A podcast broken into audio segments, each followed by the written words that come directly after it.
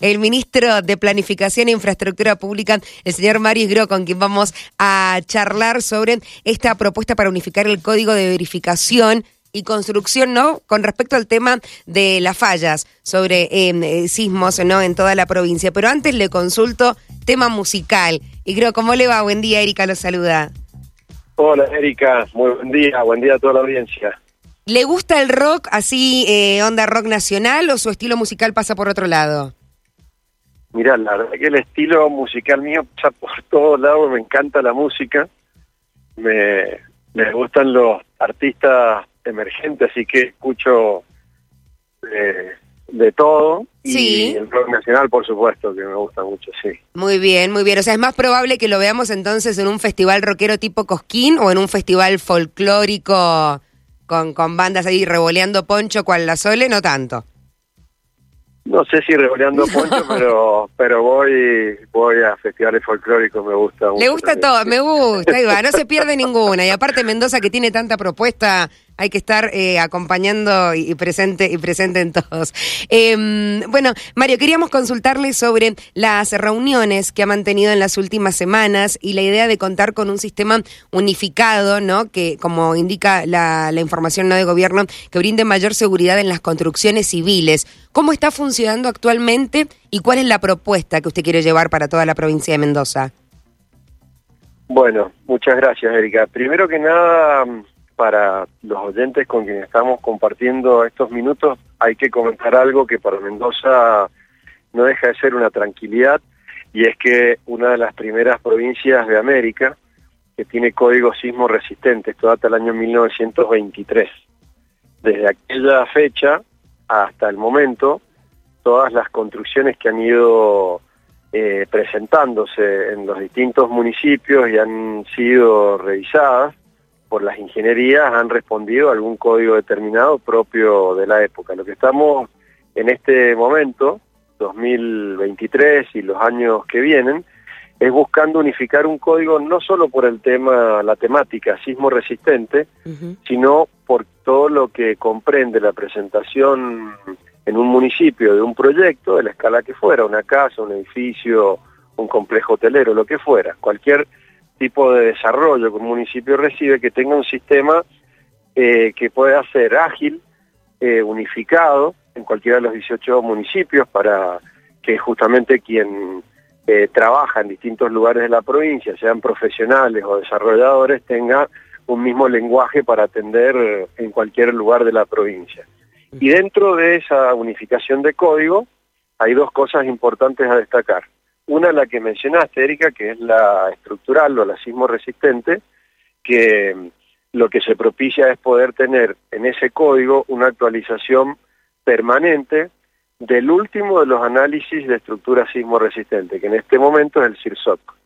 Cuando digo en este momento se refiere a estudios que se hacen entre distintos países que tienen eh, solicitaciones sísmicas y, y una comunidad de ingenieros que trabaja en ese tema específico formulan el último de los códigos según lo que van estudiando en los comportamientos de las estructuras, según los sismos que van habiendo en distintos lugares. Con eso lo que quiero decir que el CIRSOC, que se aplica en muchos lugares en la provincia de Mendoza, es de los últimos códigos que existen en el mundo para revisar ingeniería. Sí. Y la otra parte que es importante que el código tenga es la, mm, eh, la contemplación del- de la autonomía municipal, porque más allá de que vos puedas tener un código unificado en ciertos patrones técnicos, el código no puede ser unificado o el mismo en otros patrones como los urbanísticos, porque no todos los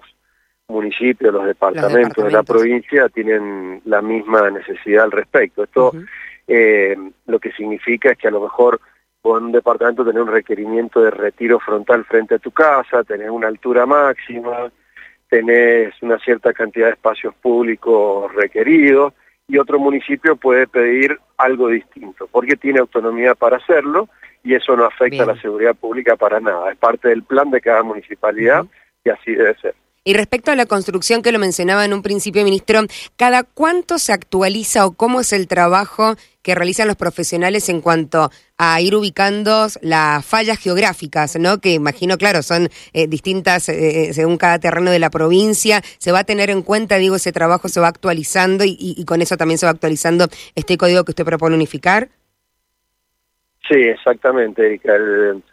el equipo con el que estamos trabajando desde hace poco más de dos años está compuesto por la Universidad Nacional de Cuyo, la Universidad Tecnológica Nacional, el IMERIS, el Consejo de Revisión de Códigos Sismo Resistentes, Colegio Arquitecto, Consejo Ingeniero, Colegio de Técnicos, eh, y, es una serie de, de espacios desde la academia y de lo institucional donde se trabaja específicamente en la ingeniería. Y muchas de las tareas que hacen, eh, tengo que mencionar también al Yaniglia, que es uno de los espacios de investigación del CONICET respecto a la temática de la geología, que también están eh, trabajando en el mismo equipo. Y, lo que hacen eh, algunos profesionales de estos equipos es estudiar cada sismo que ocurre en cualquier lugar del mundo, lo que decíamos recién, para ver cómo se comportó el suelo y cómo respondieron las estructuras. Y en base a eso se van actualizando los códigos si es que hace falta. Siempre teniendo en cuenta que los códigos que revisan las estructuras sismo resistentes tienen un, un margen de seguridad muy grande. Se calculan para sismos de altos requerimientos, teniendo presente que hay sismos históricamente no han ocurrido nunca y ojalá que nunca. Claro, pero claro, e-, eso le iba a con patrones grandes. Sí que cuánto influye no lo, lo sucedido esta eh, tragedia no en Turquía en Siria bueno que hay eh, imagino estudios que se han llevado a cabo y, y, han notado han dado cuenta de que no había muchas construcciones que que no estaban cumpliendo ¿no? con ciertos patrones y, no resistieron, por supuesto, y ahí la catástrofe que se llevó a cabo, entendemos que en Mendoza eh, no, no sucedería algo así por, por las construcciones, ¿no? que se trabajan ya hace tantos años, pero tiene que ver, digo, se está observando lo que pasa en el mundo para hacer este trabajo de prevención, porque también tiene que ver con eso, ¿no? Acá en la provincia.